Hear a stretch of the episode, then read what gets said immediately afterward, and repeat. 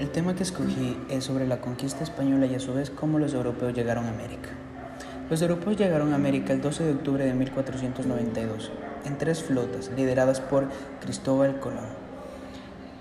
Esto fue un gran impacto para las tribus y para las personas que habitaban aquí. Primeramente porque llegaron con un sinnúmero de enfermedades las cuales fueron simplemente mortales para todas las personas que vivían aquí y además que vinieron a sacar y saquear mucho oro.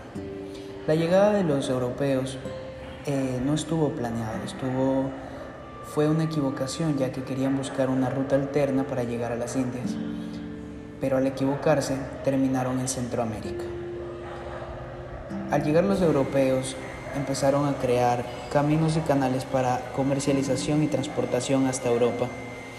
Esto hizo que empezara el esclavismo, la explotación de las personas, muchas mezclas de religiones, de regiones, y a su vez esto un impacto inmenso en las culturas